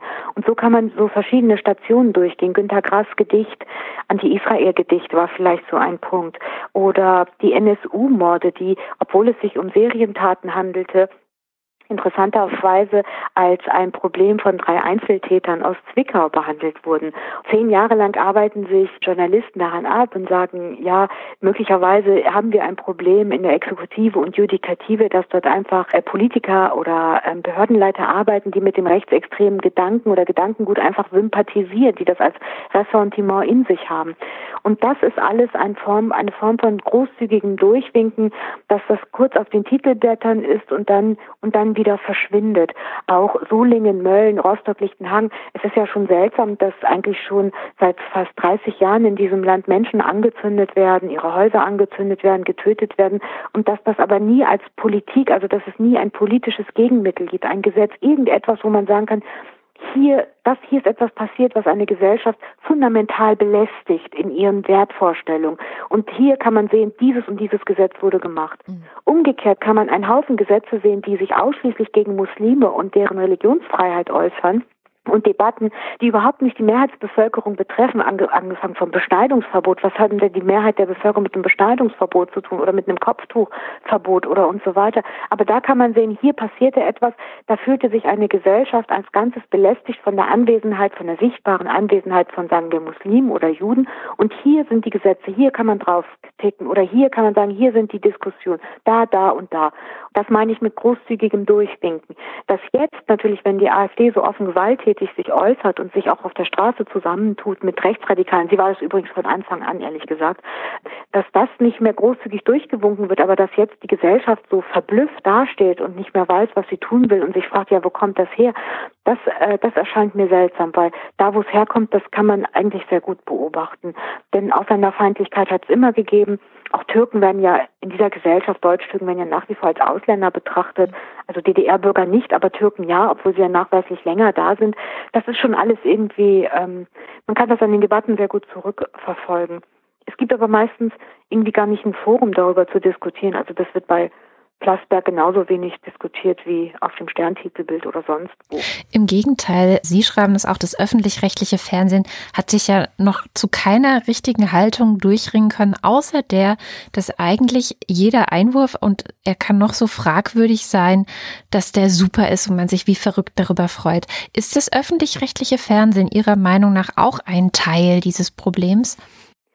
Naja, wenn ich es polemisch sagen wollte, würde ich sagen, ja, die öffentlich-rechtlichen haben sich mitradikalisiert. Also wenn ich gucke, was mein Kollege Volker Harris so durchdiskutiert, die Woche für Woche im Wechsel mit den anderen Kollegen im Presseclub oder wenn ich mir angucke, was in der Phoenix-Runde, wer da als Diskussionspartner irgendwie zwei, dreimal die Woche abends da sitzt und alles äußern kann.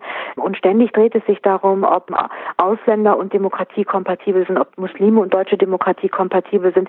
Das, das finde ich alles schon irgendwie abstoßend ohne Ende. Und dass das natürlich passiert von von Kollegen, weil mich interessieren immer, was meine Kollegen mhm. machen. Und das sind für mich natürlich auf der einen Seite die Autoren, auf der anderen Seite auch die schreibenden Kollegen, die Journalisten. Dann, dann finde ich das schon interessant. Also wir, wir sprechen permanent über Islamismus, aber wir sprechen nie permanent über rechtsextreme, gewaltbereite Terroristen, die in diesem Land äh, zu, zu Hunderten untergetaucht sind und Waffen besitzen.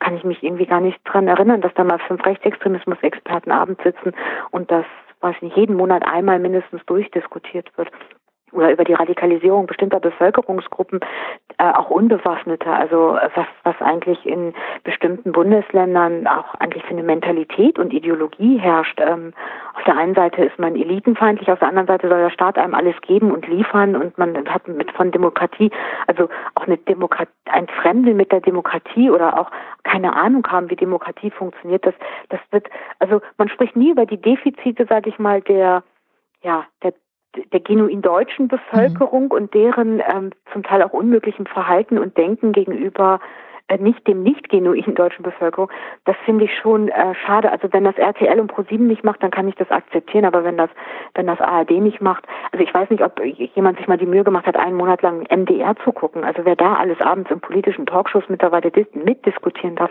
das ähm, das finde ich horrend, das finde ich falsch. Ich finde das ich finde es journalistisch schwach, ich finde das falsch, ich finde es politisch sowieso fragwürdig und ähm, politisch neutral erscheint es mir nicht. Aber nicht im Sinne der reaktionären rechtsextremen Kräfte, die immer finden, dass alles linksgrün versifft ist. Ich finde es eigentlich genau umgekehrt. Also wenn ich auch sehe, wie so weiß ich nicht, bestimmte Leute hochgespült wurden im öffentlich-rechtlichen Fernsehen wie Roger Köppel, wie Rainer Wendt oder also so, das sind Produkte des öffentlich-rechtlichen deutschen Fernsehens eigentlich, würde ich sagen. Und welche Haltung wäre da besser? Also was würden Sie sich wünschen? Wie können die Redaktionen vielleicht auch in, sich stärker reflektieren, bevor sie solche Talkshows zum Beispiel ausstrahlen, solche Leute einladen? Ich kenne eigentlich kein anderes Mittel außer einem konsequenten Sprechverbot für alles, was rechtsextremes oder rechtsextreme Meinung hat. Und dazu gehört nicht nur die AfD, aber die auf jeden Fall. Also ein konsequentes Sprechverbot, ein konsequentes Interviewverbot. Die sollen sich ihre Plattform selber organisieren müssen. Und äh, die können dann bei Russia Today oder so sprechen, aber die haben nichts in öffentlich-rechtlichen äh, Talkshows äh, verloren. Ich, mein Lieblingsbeispiel ist mal, als die DVU und NPD in den in den Landtagen saß, die wurden kein einziges Mal zu Christiansen eingeladen. Die saßen auch nicht bei Harald Schmidt in einer Late-Night-Show oder so. Also die waren, da wurde das konsequent so gehandhabt, weil man gesagt hat, wir haben auf sowas eigentlich keine Lust, das müssen wir uns nicht antun. Wir haben uns irgendwie mühsam demokratisiert, wir haben mühsam gelernt, was Demokratie ist und da wollen wir eigentlich dabei bleiben und denen wollen wir keine, keine Plattform bieten. Und dazu gehört natürlich auch, dass die ganzen Publikumsverlage, in denen wir als Autoren ähm, veröffentlichen, dass wir natürlich auch mutiger sein müssen und sagen müssen, also wir werden gehen, wenn hier rechtsextreme Ideologien in Bücherform oder so stattfinden. Das, äh, und zwar egal, ob es sich um Prosa handelt, da gibt es ja jetzt auch einen Haufen Autorenkollegen, die mit der Pegida auch schon sympathisierten und trotzdem Buchverträge bekamen in ganz normalen Buchverlagen, also in den sogenannten Publikumsverlagen. Ich glaube, da müssen wir konsequenter sein und uns auch mehr positionieren und uns nicht einschüchtern lassen und sagen, ja, wir seien jetzt die neue Diktatur, wir seien, wir wollen, wir würden Zensur wollen. Nein, im Gegenteil, wir verteidigen die Demokratie, indem wir ihnen einfach ähm, keine Möglichkeit geben zu publizieren und zu sprechen. Jetzt ist es ja aber für so ein äh, Sprechverbot, nenne ich es jetzt einfach mal, wichtig, dass man auch klar definieren kann, was rechtsextrem denn ist. Was ist denn rechtsextrem? Also vielleicht gerade im Vergleich zu einem eher harmlosen Konservativen. Wo beginnt Rechtsextremismus? Also Rechtsextremismus äh, erkennt man daran, dass es eine gruppenbezogene Menschenfeindlichkeit gibt. Also das Interessante ist ja, dass Wilhelm Heidmeier darüber seit 30 Jahren für die, im Auftrag der Bundesregierung, glaube ich, oder mit Fördergeldern sogar darüber forscht und das ganz genau sagen kann. Also es ist eigentlich klar definiert. Alles, was sich gegen Andersdenkende, Andersgläubige ähm, richtet, alle überall dort, wo das Grundgesetz eigentlich in Gefahr ist. Unser Grundgesetz regelt ja, dass jeder leben, denken und beten kann, wie er möchte. Und jeder, der das in Zweifel zieht, ist eigentlich schon rechtsextrem oder steht nicht auf dem Boden der Verfassung. Und wenn man das konsequent anwendet, kommen da leider eine Menge Menschen in Organisationen, Parteien, Menschen, Einzelpersonen, Autoren und so weiter leider in Betracht. Dann ist das vielleicht ein ganz guter Übergang zu dieser Unterschriftenaktion Seehofer muss weg, weil würde der für Sie auch unter diese Definition fallen? Seehofer, Horst Seehofer? Nee, das ist für mich was anderes. Also für mich sind Konservative keine Rechtsextremen. Ne? Das schreibe ich ja auch in meinem Buch. Also für mich ist die CDU nicht rechtsradikal. Das ist einfach eine konservative Partei, wahrscheinlich sogar eine sehr moderne konservative Partei in Teilen. Sie hat natürlich auch einen unglaublich reaktionären Flügel, aber auch reaktionär sein ist nicht rechtsextrem mhm. sein. Also jemand, der gegen Homosexuelle ist, ist nicht rechtsextrem der ist einfach super reaktionär, antimodern und so weiter. Vielleicht sogar hat er ein fragwürdiges Verhältnis äh, zur Demokratie oder sagen wir zur Gleichberechtigung, ja. Aber der ist für mich nicht rechtsextrem. Also ich fühle mich ja immer besonders wohl in sehr konservativen Kreisen, ehrlich gesagt. Und diejenigen Politiker, die ich am meisten bewundere, sind interessanterweise alle in der CDU. Das aber Rechtsextremismus und Konservatismus ist was anderes. Also Konservatismus ist hier in Teilen auch, war auch in Deutschland auch oftmals sehr modern, möchte ich sagen. Also vielleicht auch, ich meine auch diese Wirtschaftsgläubigkeit und so, das war ja schon, man muss, um so denken zu können, also es ist jetzt nicht meine Wirtschaftsform oder so, muss man natürlich auch mit der Welt verbunden sein. Und natürlich ist man dann auch für Globalisierung und Internationalismus. Also äh, moderne Konservative haben überhaupt kein Problem mit Menschen, die aus anderen Ländern und anderen Kulturen kommen, weil bei denen natürlich mal der Gedanke des Businessmachens, also des Unternehmertums immer im Vordergrund steht. Bei denen wird es natürlich immer fragwürdig, wenn es um Arbeitnehmerrechte geht. Aber das ist was anderes. Das ist der ganz normale übliche politische Streit. Aber äh, Rechtsextremismus bedroht immer die unsere bestehende Rechtsordnung, also unser bestehendes demokratisches System, wonach Judikative, Exekutive und Legislative getrennt voneinander sind und sich gegenseitig sozusagen kontrollieren. Und das haben wir ja jetzt nicht mehr. Also wenn zum Beispiel von gefühltem Recht gesprochen wird, wenn hier Richterentscheidungen gemacht werden, also wenn Leute, die uns nicht gefallen, äh, freigesprochen werden oder äh, man sagt, nee, das sind aber Leute andere Glaubensrichtungen und wir wollen, dass die stärker bestraft werden und dann irgendwie im öffentlichen Diskurs der Begriff der gefühlten Gerechtigkeit auftaucht, dann schrillen bei mir natürlich die Alarmglocken. Das heißt, einem Horst Seehofer würden Sie jetzt nicht unbedingt gruppenbezogene Menschenfeindlichkeit unterstellen? Nein, also Horst Seehofer ist äh, ist einfach, äh, der ist natürlich irre und wirr und äh, aber ich kann mich jetzt eigentlich, na gut, er ist manchmal grob, also er ist ein Grobian und ähm, er ist polemisch und man ist sich bei ihm auch nie ganz sicher, wie der Grad seiner politischen Bildung eigentlich mittlerweile ist, ob er da, ähm, ob er da auch bestimmte Dinge vergessen hat, sagen wir jetzt mal gutmütig betrachtet.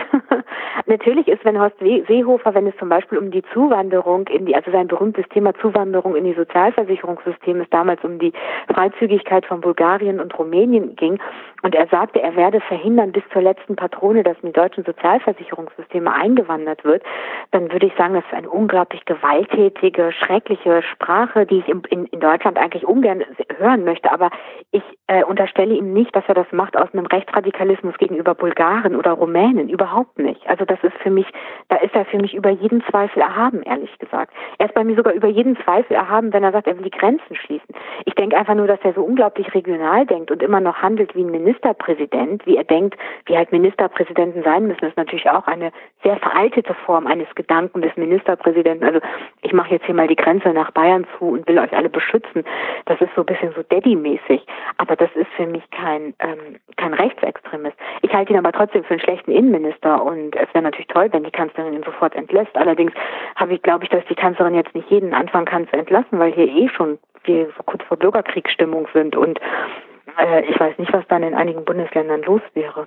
Aber Horst Seehofer ist für mich kein Rechtsradikaler, mit Sicherheit nicht. Dann vielleicht nochmal zu dieser Unterschriftenaktion, weil Sie schreiben ja auch in Ihrem Essay, für Ihren Geschmack herrsche derzeit ohnehin ein Überfluss an Bekennertum. Alle paar Tage werden Statements veröffentlicht, in denen Wissenschaftler, Künstler, Schriftsteller, Philosophen, Polizeigewerkschafter der Öffentlichkeit mitteilen, wie sehr sie eine Politik der offenen Grenzen zum Beispiel verabscheuen. Dann kommen wieder andere Wissenschaftler, Künstler etc., die sich davon wieder distanzieren. Ist diese Unterschriftenaktion gegen Seehofer Seehofer, also Seehofer muss weg, ist das auch so ein überflüssiges Bekennertum? ich, ich scheue mich natürlich immer sowas zu sagen, weil da sind das unterschreiben zum Teil Kollegen, die ich kenne, die ich mag, deren Arbeit ich schätze. Und ich habe dann immer ein Problem damit, wenn ich das so mit einem Wisch wegwische, weil ich dann, weil ich dann, ich kenne Kollegen, die trauen sich nie was zu sagen und die schaffen es nur auf so Petitionenlisten, ihre Unterschrift zu setzen und sind dann schweißgewartet und finden das unglaublich mutig. Und ich mag dann nicht dagegen was sagen irgendwie, aber ich finde es eigentlich immer viel besser, also nehmen wir mal die Autoren. Ich meine, wir alle sind in Verlagen, in denen zum Teil immer mehr fragwürdiges Zeug erscheint. Warum tun wir uns nicht zusammen und setzen unsere Verlage unter Druck und sagen, wir wollen nicht, dass der Kollege hier bei uns publiziert. Warum haben sich zum Beispiel, als der Surkamp Verlag sich von Uwe Tellkamp distanzierte, warum haben sich nicht sehr viel mehr Surkamp-Autoren zusammengetan und gesagt, wir unterstützen unseren Verlag. Wir schämen uns, dass so jemand bei uns im Verlag ist. Surkamp, das steht für eine ganz bestimmte Denktradition, für ein ganz bestimmtes Menschenbild und Uwe Tellkamp hat im Gespräch mit Doris Grünbein damals auf der Dresdner Bühne einfach Sachen gesagt, die eigentlich rechtsextreme Propaganda sind und wir wir wollen so jemanden nicht in unserem Verlag. Das finde ich zum Beispiel eine, fände ich eine gute Aktion.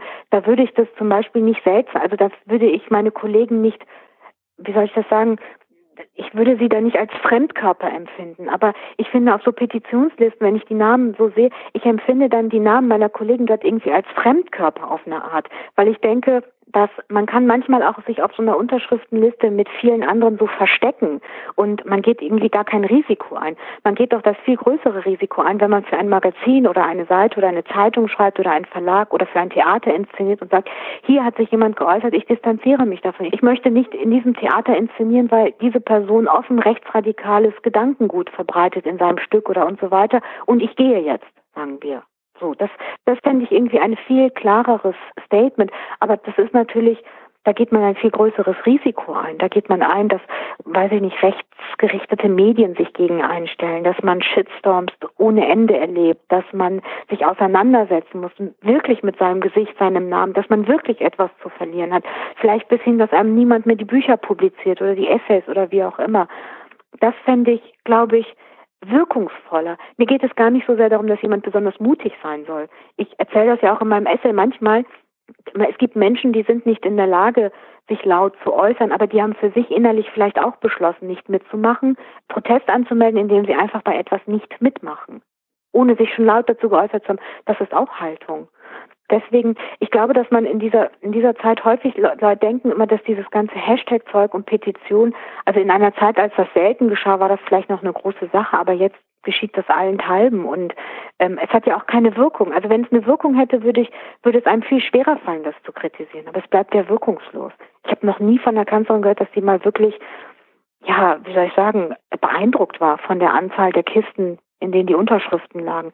Also Juli C. hatte das ja mal gemacht gegen die NSA und da sind ja wirklich, die sind ja so mit Kisten voller Unterschriften zum Kanzleramt, glaube ich, gelaufen und das blieb vollkommen unberücksichtigt und deswegen denke ich, die Wirkung ist sehr gering. Also sozusagen im eigenen Kreis die Wirkung erzielen, die man vielleicht erzielen kann, ist vielleicht kraftvoller? Ja, dieses berühmte vor der eigenen Haustür, also als Regisseur gegen ein Theater opponieren, als Autor gegen seinen Verlag opponieren, als Journalist gegen seinen Mitjournalisten opponieren oder als Buchhandelsvertreterin gegen einen Buchladen opponieren und sagen, Entschuldigung, wen haben Sie denn da im Schaufenster?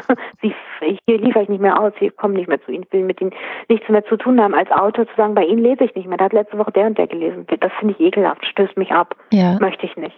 So, das finde ich. Ich habe heute zum Beispiel gelesen, dass Hans Leindecker ist ähm, jetzt äh, beim Evangelischen Kirchentag der Präsident und stellt sich klipp und klar hin und sagt, hier hat ein Gauland nichts verloren, dem will ich nicht zuhören. Punkt. Mhm. ganz souverän. So, also er macht das dort, wo er wirkt, nicht auf einer Unterschriften. Im eigenen Handlungsspielraum dann am Ende, ne? Den man hat. Ja, genau. Ja. Dort, wo ich wirke, arbeite und spreche, dort Widerstand zu leisten. Ich glaube an diesen Widerstand im Kleinen sehr. Ich habe das auch früher immer gesagt, wenn Leute auf so Veranstaltungen sagten, ja, äh, Frau Kiak, ich habe ich hab ja keine Macht, ich weiß überhaupt nicht, was ich was ich tun soll. Was können wir denn als Bürger? Und dann habe ich gesagt, okay, war Sarrazin bei Ihnen bei Ihrer örtlichen Buchhandlung im Schaufenster? Gehen Sie hin und sagen Sie, Sie nehmen jetzt das Buch daraus oder ich kaufe bei Ihnen keine Bücher mehr. Punkt. Fertig. Was sie ja nicht so wirkungsvoll finden, und das ist dann vielleicht der letzte Punkt, den ich aus diesem Essay aufgreifen möchte, sind Ermutigungsreden. Sie schreiben, denen, die sich heute erst hinstellen und Ermutigungsreden halten, kann ich nur sagen, dass sie ein eigenartiges Bild abgeben. Sie kommen mir vor wie Kinder, die mit schwerem Ranzen und sperrigem Turnzeug beladen dem bereits abgefahrenen Bus hinterherlaufen. Da auch nochmal die Frage, also resignieren ist ja trotz allem jetzt nicht so die ich sag mal, das Mitte der Wahl. Was, was, was können wir dann tun? Den abgefahrenen Bus ein Bus sein lassen oder was hilft da noch? Ja, also ich sehe, dass wir nicht mehr so astrein demokratisch funktionieren, wie wir eigentlich funktionieren sollten. Das heißt, wir brauchen jetzt also wirklich politische Strategien und Maßnahmen. Wir brauchen jetzt nicht noch mehr Reden. Ich, äh, ich richte mich ja dort nicht gegen Handeln, sondern gegen Reden. Und äh, ich glaube, der Trick ist, dass man konsequent sein muss in seinem politischen Handeln und dass man wieder das politische Handeln delegieren muss dahin, wohin es gehört, nämlich zu den Politikern und den Parteien. Und sagen muss, ich habe euch gewählt, da passiert was gegen Rechtsextremismus, das reicht mir nicht, dass ihr dagegen redet. Ich möchte eine Strategie sehen, ich möchte einen Gesetzesvorschlag sehen, ich möchte irgendetwas erkennen, bei dem ich weiß, dass ihr euer Mittel, nämlich Gesetze erlassen, angewendet habt. Und äh, alles darunter ist für mich wirkungslos. Das wäre vielleicht vor 20 Jahren wirkungsvoll gewesen, aber nicht, nicht mehr jetzt. Also jetzt ist es mit Reden nicht mehr getan, finde ich. Jetzt muss gehandelt werden im Bundestag, in den Landtagen, also überall dort, wo Politik gemacht wird und Gesellschaft organisiert wird. Denn äh, auch wenn Leute immer Merkel muss weg sagen, dann würde ich mal sagen, ja, dann wählt sie doch weg. Sie ist aber nicht weggewählt. Also wir müssen uns wieder ganz stark auf unser politisches System berufen, weil wir haben nämlich noch haben wir eins in dem man, in dem man handeln kann und Gesetze erlassen kann. Aber wenn sich jetzt immer mehr Kollegen immer hinstellen und solche Reden halten, das, das finde ich irgendwie unangenehm. Also Kollegen müssen dort, wo sie wirken, handeln und Politiker sollen im Bundestag handeln und nicht reden in den Ausschüssen, überall dort, wo Politik gemacht wird. Das halte ich für ganz wichtig. Gucken, wie sich die Parteien finanzieren. Ist das rechtens? Wer mischt hier alles mit? Ich meine, demnächst wird Steve Bannon hier Europa aufmischen. Also will sich ja aktiv in den Europawahlkampf einschalten. Und ich kann nicht erkennen, dass die SPD oder die Linke eine Strategie haben. Und da wieder drauf zu bestehen, sagen, was ist eure Strategie? Habt ihr euch mittlerweile beraten? Wo kann ich das nachlesen? Was ist eure Idee? Danke für das Gespräch. Ja, ich danke für das Interesse an meiner Arbeit.